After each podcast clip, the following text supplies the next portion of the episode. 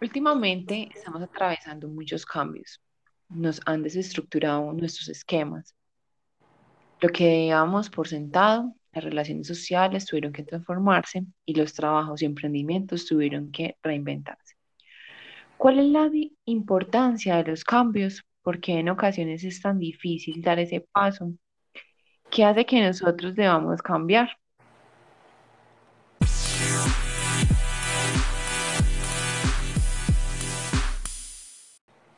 Hola Mari, ¿cómo estás? Lau, muy bien. ¿Y tú cómo estás? Todo muy bien. ¿Cómo estuvo tu día? Bueno, mi día estuvo bastante agotador, aunque la tarde estuvo muy bonita, entonces descansé un poco en la tarde y ya después me puse como a organizar unos documentos que tenía pendiente en mi computador cuando ya me escribiste para que nos reuniéramos, ¿cierto? Bueno. Ah, bueno, súper chévere. Sí, no, y da la casualidad pues que justamente hablando sobre, sobre estos cambios y, y estas cositas, he querido hacer algunos cambios desde mi computador, desde los archivos que tengo, la ropa que he estado teniendo, eh, sacar un poco la vieja para que lleguen como nuevas prendas, aprovechando el fin de año. Exacto. Bueno, y, entonces cuéntame. Pues no, yo muy bien, yo muy bien, mucho trabajo, eh, pensándome un poco qué quiero para el próximo año, ¿sabes? pero, pero bueno, no, eh, muy contenta y muy contenta pues como estar en este espacio aquí contigo. Qué rico, sí, es nuestro primer podcast. Sí, es nuestro primer podcast. Em, recuerda pues, y recordemos a todas las personas que nos están escuchando, que lo estamos haciendo desde arroba a sai.amobienestar. Entonces, para que nos sigan quienes quieran, pues estar como escuchándonos más. Bueno, mi Mari, em, ¿qué, qué, ¿qué cambios has atravesado últimamente? A ver, eh, ¿cómo, somos nosotros para los cambios? ¿ah? ¿Qué tal? Bueno, pues eh, cuando hablamos de cambios, se me viene a la mente primero lo que has mencionado de la pandemia, todo lo que tuvimos que atravesar, nuestros trabajos, la manera en la que hacíamos las cosas, todo el teletrabajo que comenzamos a hacer, ¿cierto? Últimamente ya viniendo eh, todo esto de la, de la Navidad, entonces eh, yo me pongo mucho a, revisar las cosas que ya no uso, los archivos los guardo, los cambio de nombre en el computador. Mm, me cuesta mucho de pronto cuando hago alguna actividad y de pronto otra persona me propone otra cosa, me cuesta mucho como salir de la actividad que estaba haciendo para escuchar o para hacer lo que el otro me está proponiendo, pero finalmente me flexibilizo, es como en un primer momento, ¿cierto? Y yo pienso que es normal porque todos los seres humanos tenemos algo de adaptación al cambio y algo de inflexibilidad cognitiva, algunos más que otros, pero es como nuestro, nuestra razón de ser, tener un poquito de cada uno, ¿cierto? Dependiendo de nuestros intereses. ¿Tú qué piensas?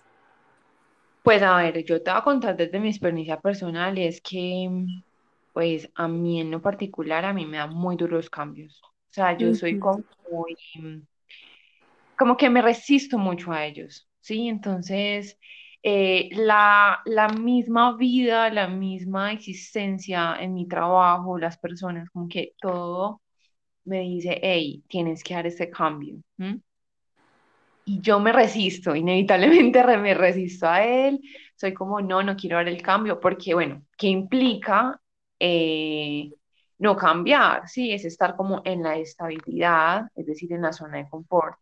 Entonces, claro, pues aquí no le va a gustar la zona de confort, ¿cierto? Pero finalmente, como que la vida te va diciendo, hey, tienes que cambiar las mismas circunstancias, todo. Y yo yo en lo particular, yo me resisto mucho a eso. O sea, yo no quiero cambiar. Y hago todos los amagues posibles. O sea, es increíble de mi parte cómo es que hago todos los amagues posibles para no salirme de eso que tanto me gusta. Y Claro. sucede, y sucede que cuando yo como que digo, listo, bueno, ya, me rendí, tengo que dar el cambio, lo debo hacer, como que doy el paso, doy el cambio, me acomodo fácilmente a ese cambio y eh, finalmente termino diciendo como que, ay, qué chévere que di ese cambio, me gustó haberlo dado. Entonces como que, no sé, en mí, en mi ser, todo el tiempo me estoy resistiendo, como que no, no quiero darlo, no quiero darlo, pero finalmente cuando lo doy digo, sí, sí era necesario. Entonces, no sé, es, es bastante complejo eso de, de los cambios, ¿no? Sí, total. Pero sabes algo, a mí también me pasa, por ejemplo, cuando nos estamos reuniendo para hacer la programación de nuestras actividades. Supongamos que estoy muy ocupada haciendo algo y precisamente te estaba contando que tú impregnas muy bonito a las otras personas de tu energía. Y cuando estoy haciendo otra actividad y me recuerdas, Mari, tenemos que reunirnos, yo soy como, ah, verdad, y todo lo que tengo que hacer, todo lo que tengo pendiente. Pero finalmente cuando nos reunimos y pasa esta situación, la programación de todas las actividades, me lleno de mucha motivación y eso me recuerda por qué es que nos debíamos de reunir. Es como volver a a, a, recordar esta importancia, como tú mencionas, que también me pasa particularmente cuando hacemos nuestras reuniones, ¿cierto? Sí, es que, no sé, o sea, a veces, ¿sabes qué me pasa también? Hablando, pues, a- aprovechando que tú hablas como de, de que yo impregno, pues, como energía y eso, me parece como muy importante conocer personas nuevas, ¿sabes? Y creo que eso es un, un- como un primer paso al cambio, o al, al cambio. Es que, fíjate que uno nunca, o sea, yo nunca estoy en el mismo punto, siempre hay cambios, en la vida siempre hay cambios, ¿sí? Uh Siempre las cosas están cambiando, nunca nada es estable ni estático, es una ilusión. -huh. Y justamente como que las relaciones sociales también te recuerdan eso, porque fíjate lo que tú estás diciendo, entonces tú estás en tu cuento, bla, en tu, en tus asuntos, y yo te busco o yo te recuerdo, hey, oye, ta, y tú como que te sales de tu zona de confort, que son como los informes que estás haciendo, tus cositas por aparte, solita, ta, y yo, o sea, te, te juntas conmigo, eh, nos relacionamos para hacer algo y la energía de la otra persona como que te, te, te impregna, ¿sí? O sea, si está de muy buen ánimo o si está triste o si no lo está, que también te va llevando por la misma energía. Entonces, fíjate Uh -huh. que, que a mí me parece súper importante también como ese tema de las relaciones eh, interpersonales, justamente por eso, porque es que las relaciones interpersonales, aparte de que, pues, digamos, cambian como el estado de ánimo, te impregnan un poco eso del estado de ánimo, también son como ese espejo Uh -huh. que te dice, hey, tienes que cambiar, ¿sí? Y lo que el otro te está como, no sé, como nombrando, como nombrando, como puntualizando, es justamente lo que tú, y bueno, y más si varias personas se lo están diciendo, como que, hey, eh, sí, tienes que mejorar en este asunto, tienes que transformar esto. ¿No te ha pasado? ¿No te ha pasado Sí, como que sí, como, como nosotros encontrar justamente la persona indicada cuando estábamos pasando por alguna situación desagradable, la persona que nos motiva, la persona que hace que veamos todo desde otro punto de vista, o por el contrario, el que es más negativo y ve todo eh, con unos lentes oscuros o peor de lo que mi percepción está teniendo. O sea, siempre habrán personas eh, a las que nosotros podamos impregnar de nuestra energía o de las que nosotros nos llenemos de buena energía, porque es un complemento. Hablando como en esta cuestión energética, pero es también la personalidad, si lo hablamos desde un punto de vista psicológico, entonces eh, tiendo a tener más empatía con las personas que sean más extrovertidas, que sean más, eh, más asertivas, que se comuniquen un poco mejor, eh, que otras personas de pronto que deban mejorar o necesiten mejorar un poco más las habilidades sociales. Entonces puedo aportar en mi manera de ser, en mi personalidad, a los que están conmigo y ellos también me aportan desde su personalidad o desde sus intereses. En cuanto a lo que hablábamos ahora, Lau, que nosotras pensamos firmemente que somos un complemento en nuestro proyecto AMA. Eso es lo bonito de, de todo esto. No es que hayan unos por encima de otros, sino que somos un complemento y en la medida en que nos relacionamos con los demás, bueno, entonces, ¿yo qué le estoy aportando a esta persona? Esta persona es un espejo para mí que me está incitando a hacer, que, está, que me está haciendo cuestionar o yo qué le puedo eh, mencionar para que mejoremos eh, cada día más, ¿cierto? Me imagino que a ti también te ha pasado, Lau, que encontramos personas, por ejemplo, que nunca nos hemos conocido, hablado con ellas y decimos, no, pero esta persona no me cae bien, tiene algo que, que no me gusta. No sé si a ti también te ha pasado. No, me, sabes que yo, ahora que, que traes como el tema colación de, del tipo de personas con las que yo suelo relacionarme, o sea, con las que tú sueles relacionarte, a mí me pasa todo lo contrario. O sea, yo suelo mm, como entenderme mejor con personas que no tienen unas habilidades sociales tan desarrolladas.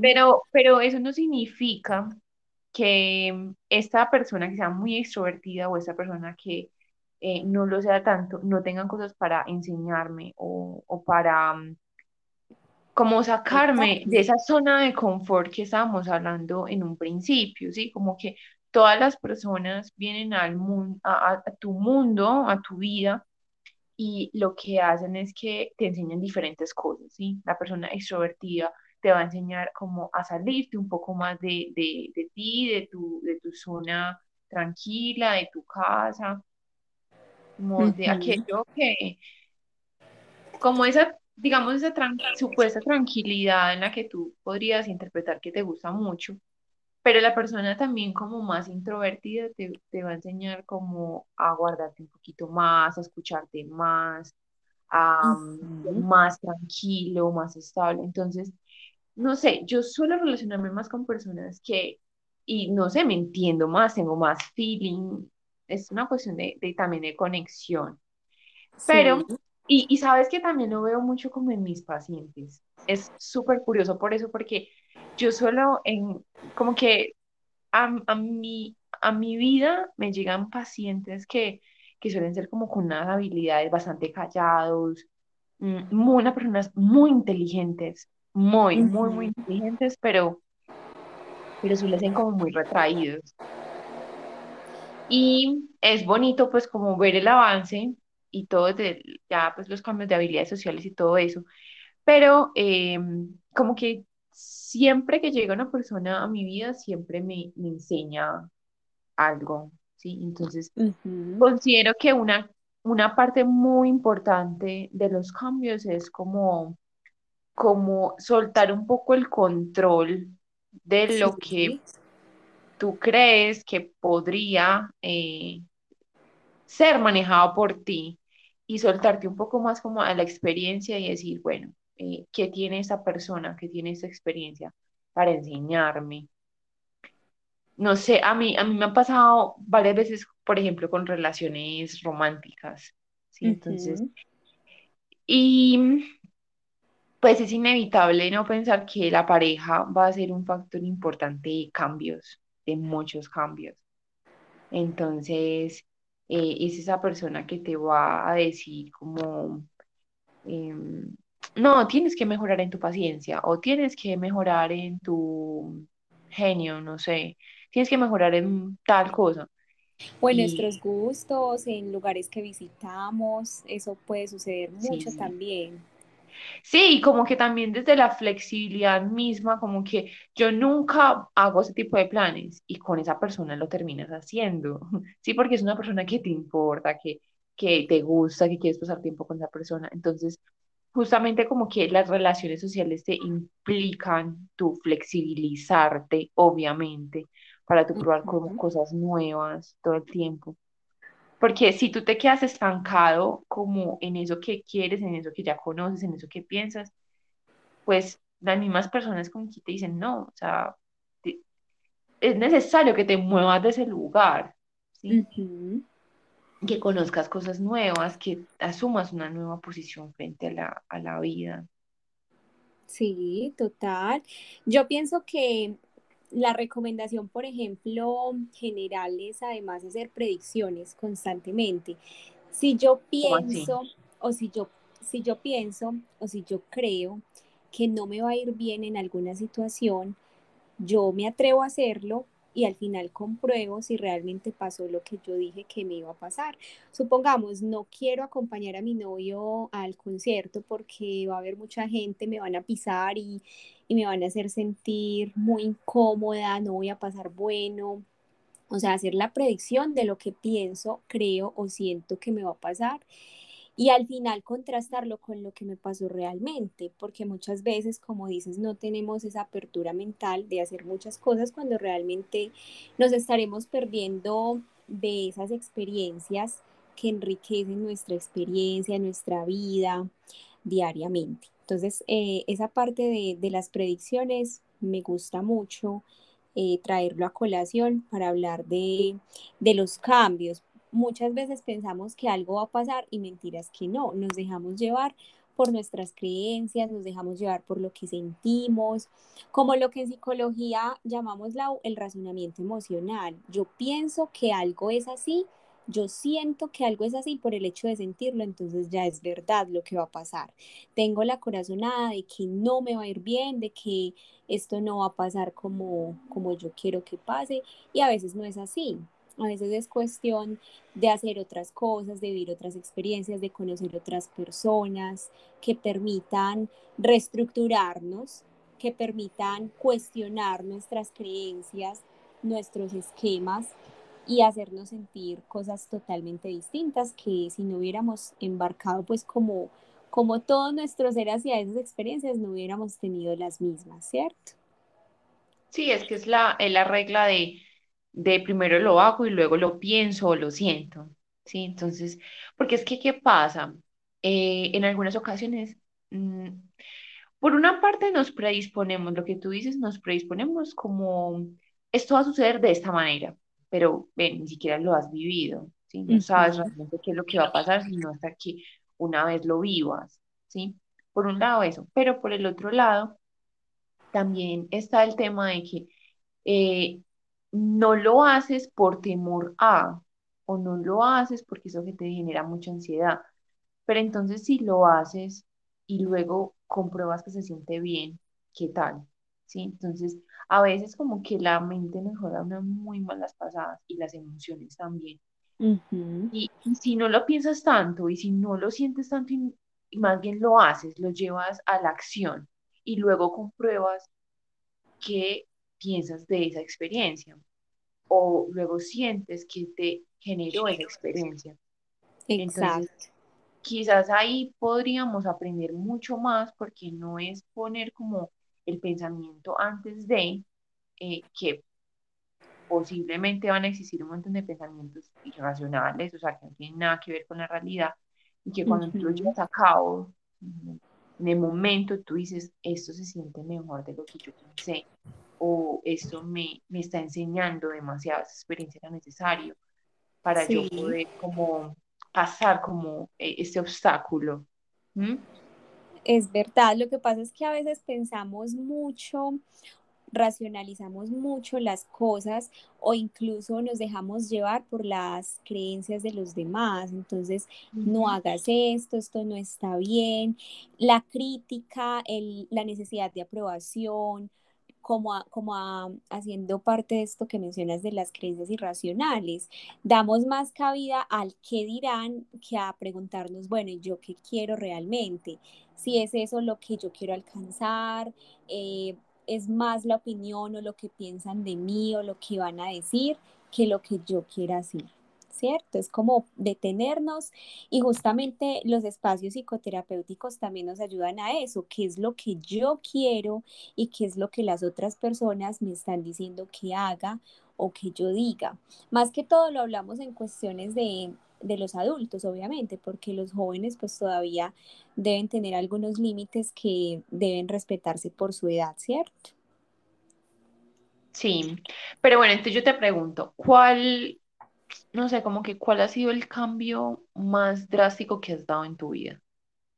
Bueno, yo me acuerdo cuando estaba estudiando en el colegio Lau que me cambié de, de institución, de una institución en un pueblito a, a una institución educativa eh, en la ciudad.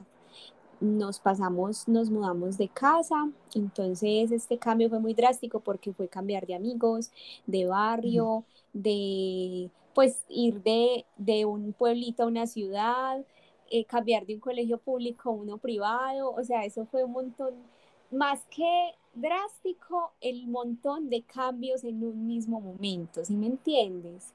Es Sí, como, como un bombardeo de, de experiencias en ese momento que, que se, se encontraron conmigo y pues afortunadamente lo supe sobrellevar con el acompañamiento de mis padres en ese momento, de los profesores, pero te digo que, que sí fue muy complicado porque estaba, estaba viendo cosas en, en el colegio muy distintas a las que me enfrentaba en este otro en el que iba a ingresar. Entonces yo veía a todos mis compañeros más adelante, veía que, que, estaban aprendiendo otras cosas y que yo no me sabía eso, no hacía amigos de la misma manera en que los hacía en el otro lugar.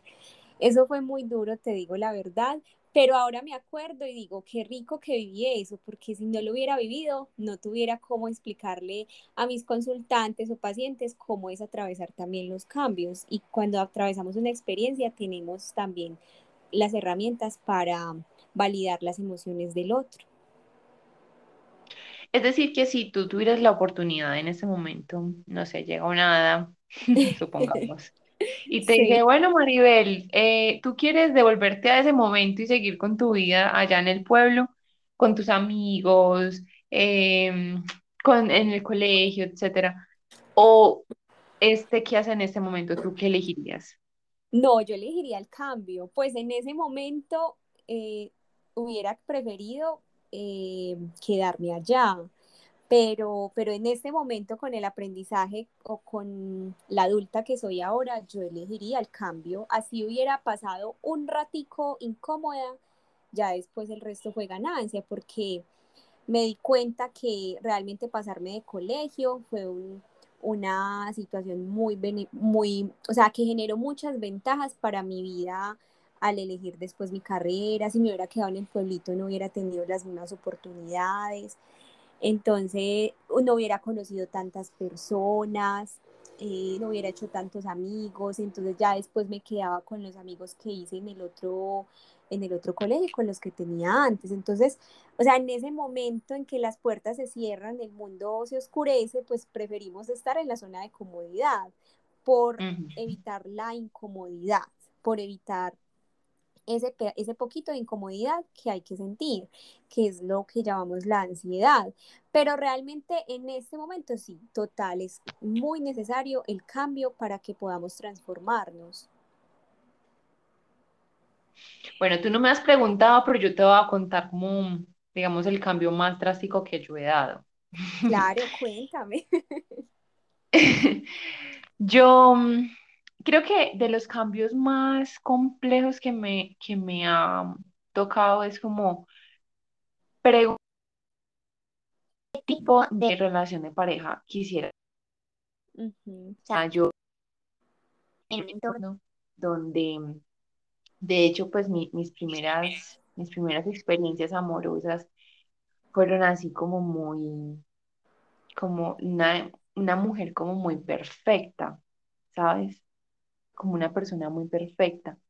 Y eso, eso aplica como en todo, eso aplica como en las situaciones de relaciones amorosas, en el trabajo, en el estudio, como que siempre muy perfecta, muy perfecta.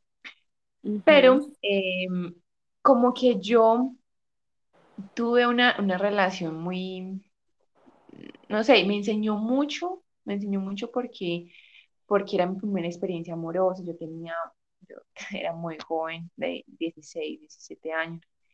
Entonces me enseñó mucho, pero entonces también me pregunté a partir de ahí, qué tipo de relación de pareja quieres tener, qué tipo de pareja quieres tener. ¿sí? Entonces ya no era la persona tradicional, no era la persona eh, como el típico caballero, ¿sí? el que te abre la puerta, como que todas esas, eh, que ahí tiene que ver mucho Disney también como con la, como con la concepción de pareja que tenemos. Con la princesa que la salvan. Es, o sea, yo me imaginaba siendo la, la mujer que, que necesitaba un hombre para que la salvaran, alguien que la cuidara, alguien que estuviera pendiente de sus necesidades, de sus cosas. Pero fíjate que yo, al yo tener esta experiencia tan desagradable en, en, en mi primera pues, experiencia, esto me obligó a mí a reestructurarme mentalmente. ¿sí? O sea, reestructurar mis pensamientos, reestructurar lo que yo quería, a quién estaba buscando, qué era lo que yo quería para mi vida. Y yo me empecé a preguntar acerca de la pareja que yo, pues yo, que yo realmente estaba buscando, ¿sí? Y entonces finalmente esto me llevó como a decir, bueno, voy a ser un poco más abierta a las experiencias de estar con otras personas, a conocerlos y ahí voy definiendo que, a quién quiero, ¿sí? qué tipo de persona me gusta, yo qué estoy buscando. Y entonces empezó como una apertura de mi parte, de mí, o sea, porque fue una cuestión mía, muy interna, que ahora la veo y fue como muy eh, introspectiva, o sea, yo no es que yo es que lo contra todo el mundo, sino que yo mismo me empecé como a dar cuenta de que yo necesitaba esto. Y empecé a conocer un montón de gente, entonces un montón de gente como súper diversa, ¿sí? Entonces, gente que escuchaba música completamente diferente a mí, que tenía hábitos completamente diferentes a mí, em, incluso hasta hábitos alimenticios. O sea, personas que, que, eran vegetarianas, personas que eran veganas, em, personas que venían de otras partes, o sea, que no eran de Medellín, sino que eran de, de otros lugares muy diferentes, donde veían la vida la concepción de la vida muy diferente. Y entonces yo me empecé a dar cuenta que ese cambio en mí, esa apertura que yo debía que tener al mundo, era muy importante. ¿Por qué? Porque yo empecé como a pensar que el mundo era mucho más grande de lo que yo realmente pensaba, ¿sí? Que las oportunidades y la vida era muy diferente para las personas. Entonces, yo empecé a ver que aunque para mí era difícil porque era como un obstáculo, yo generar otros lazos diferentes a los comunes, que yo ya tenía mis amigos de muchos años, etcétera, era como necesario hacerlo, como que la vida misma me decía, hey, tienes que hacerlo, ¿sí? Yo para ese entonces pues, no había estudiado psicología, entonces pues nada que ver. Em, pero entonces yo empecé a conocer un, un montón de gente súper diferente, un montón de gente que vivía el amor de una manera completamente diferente.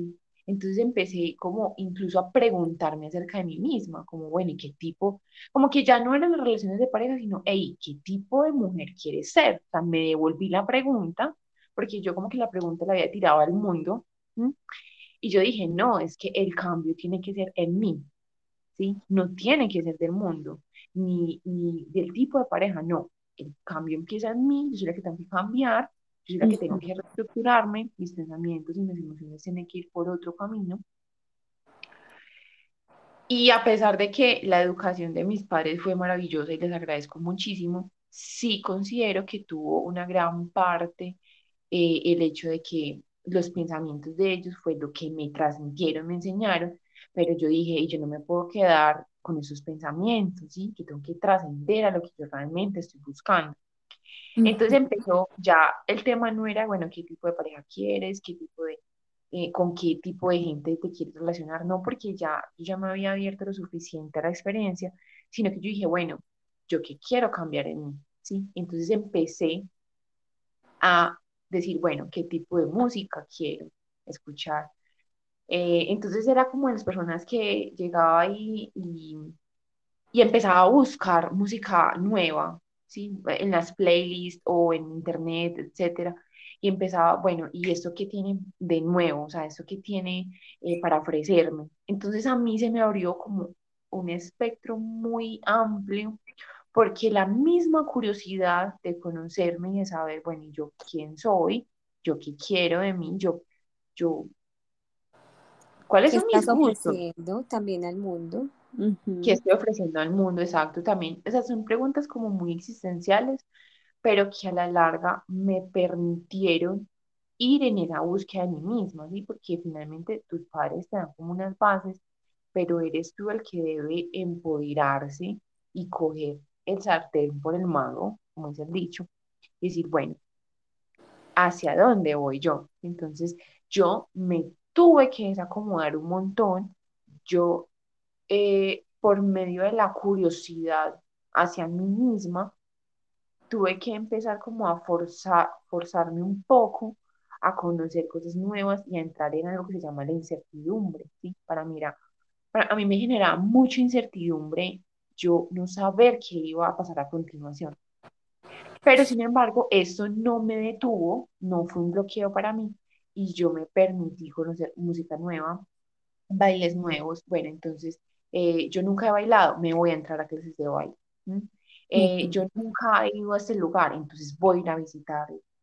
Y no sé, a- para mí, a- ahora, pues des- después de 10 años más o menos, ya puedo como entrar y decir, uff, qué bien que yo pude vivir, que en parte era como un poco en esa búsqueda de mi propia identidad, ¿sí? que es muy común en la adolescencia, pero que no, todo no todas las personas lo hacen, no todas las personas sienten curiosidad por quién es o por quiénes son los demás, o sea, cuál es la vida de los demás, ¿sí? ujú, Entonces, el estilo de vida, por ejemplo, yo decir, bueno, yo conozco mi barrio, pero yo no sé qué hay más allá de Medellín y poder conocer co- eh, comunas nuevas, poder conocer barrios nuevos, adentrarme en ellos y decir, uy, la realidad no es tan diferente a la de otras personas.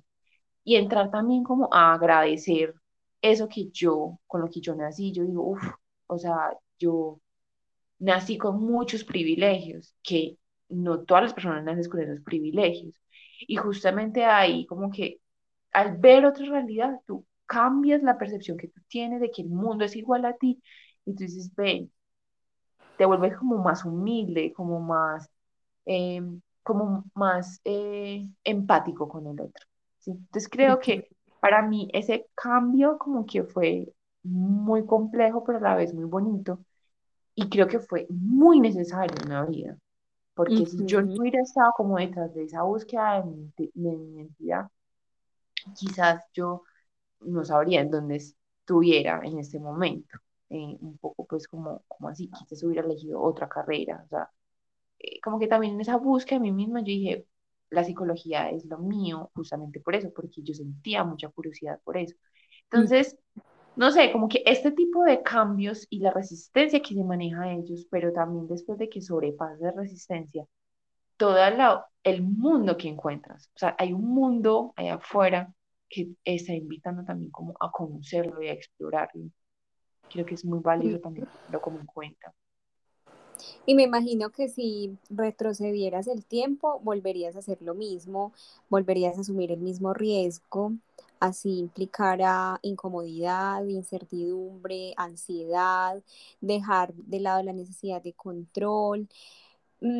Se me viene a la mente que realmente pudiste tomar esas decisiones conscientemente, no desde lo que dijeran tus papás o desde lo que la sociedad esperara de ti, sino realmente por eh, esa, eh, esa conciencia, esa, esa parte de ti que te llevó a hacer las cosas, tu experiencia, tu intuición y realmente comprobar que por ese lado era que iba, iban los cambios, iba tu transformación personal, como la conciencia, hacer las cosas conscientemente desde lo que tu intuición te está diciendo también, ¿cierto? Sí, es que al principio tú no sabes, o sea, ahí hay un dicho que dice como que si tú no sabes para dónde vas, pues cualquier bus te sirve, ¿cierto? Y Ujú, justamente esa era mi búsqueda, como, bueno, ¿y yo para dónde voy? ¿Mm? Entonces, eh, uno al principio pues no lo hace como muy conscientemente, por lo menos yo no lo hice muy conscientemente, pues claro, yo tenía 15 16 años, ¿cierto? Pero fue esta primera experiencia con esta pareja la que, la que me permitió como preguntarme, ¿sí? Como, esto es lo único, o sea, como que la pregunta básica fue como que, esto es, esto es lo que yo, esto es lo que yo quiero vivir el resto de mi vida. Entonces la respuesta fue no. Entonces, si no, entonces si quieres vivir. Y ahí empezó un camino que es infinito, o sea, eso es hasta la muerte, diría yo, porque es un camino que nunca termina. Eh, y que además es muy divertido porque tú encuentras a un montón de personas súper diferentes, entonces te enseñan un montón de cosas. Eh, lo que yo decía al principio, ahorita estamos hablando de, de las relaciones, como que la misma gente te va nombrando lo que tú necesitas cambiar. Entonces, justamente eso yo lo empecé como, como a aplicar, entonces varias personas decían lo mismo de mí. Entonces, ah, entonces yo soy la que tengo que transformarme. Y en ese soltar el control y dejarme guiar también un poco, eh, mirando a ver si sí era lo que me gustaba, como que, bueno, por aquí sí me siento cómoda, e ir experimentándolo un poco y decir, sí, sí me siento cómodo. Y en algunas ocasiones, inevitablemente, también me equivoqué. No voy a decir pues, que el camino fue perfecto, obvio, también me equivoqué. Pero entonces, esas equivocaciones, eh, yo dije, ah, bueno, no, por aquí no es. O sea, me equivoqué, esto fue un error, ¿Lo volvería a vivir? Sí, lo volvería a vivir porque justamente me permitió aprender que eso no era yo, que eso no era lo que me gustaba, no era lo que yo prefería. Pero em, que en ese ir y venir, en esas equivocaciones y en esos aciertos, pues tú vas encontrando realmente qué es lo que eh, quieres encontrar, ¿sí?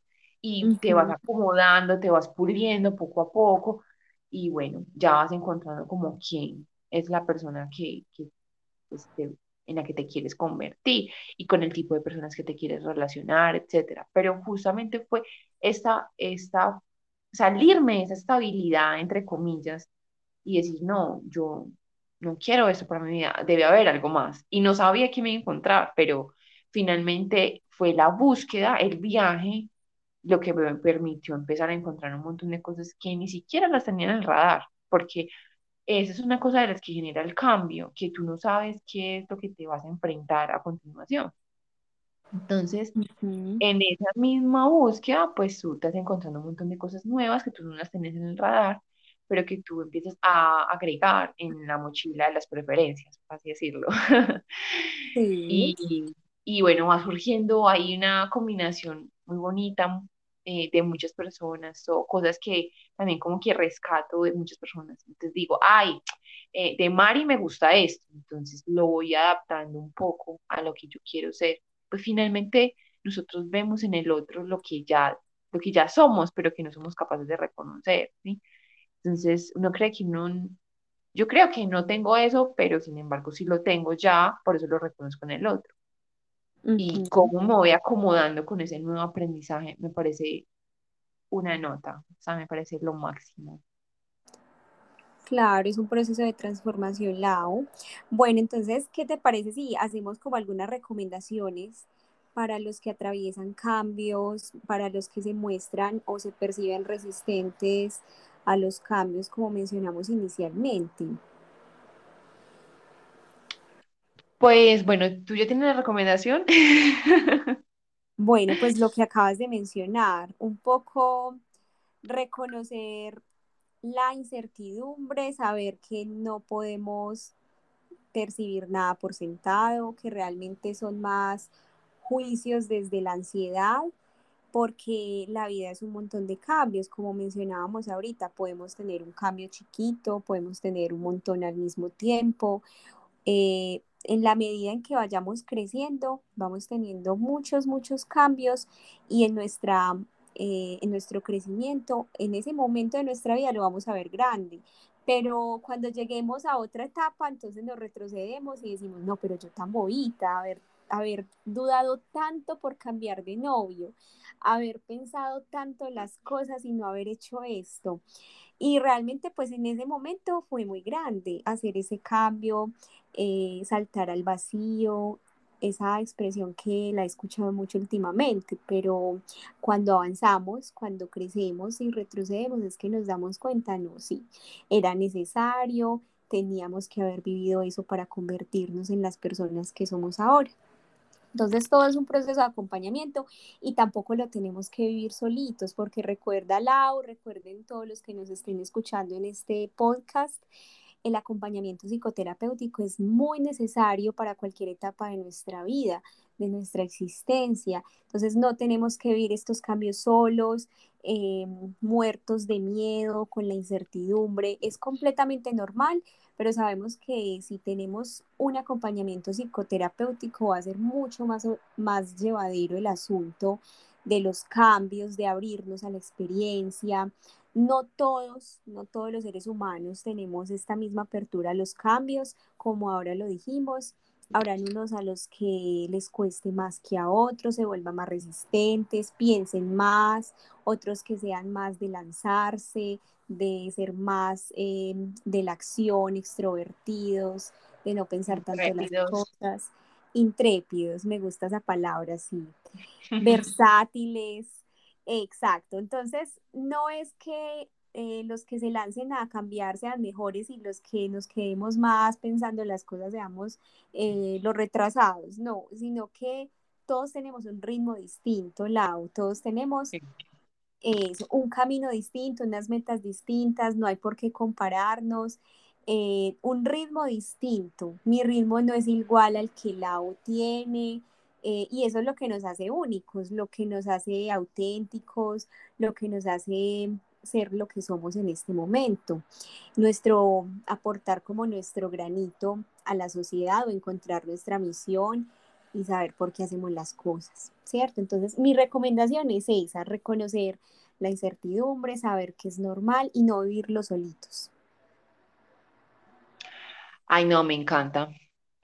Me encanta. No, es que, no, pues yo qué agrego, no, es que creo que, mm, que la, la mayor recomendación que podemos dar, pues como en este espacio, es que sientan curiosidad. Creo que es una palabra muy bonita eh, para resumir como todo este encuentro, porque la curiosidad nos va a permitir querernos preguntar, querernos eh, explorar.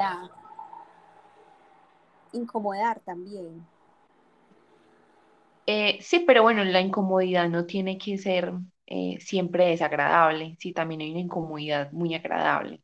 Entonces también encontrar esa incomodidad agradable en donde tú pues te, puedas eh, sentir bien, ¿sí? sentir que vas como, como paso a paso lo que tú decías me, gusta mucho y es como cada uno va a su paso y es completamente cierto. Cada uno va a su ritmo, eh, con sus formas, porque son formas particulares de cada uno.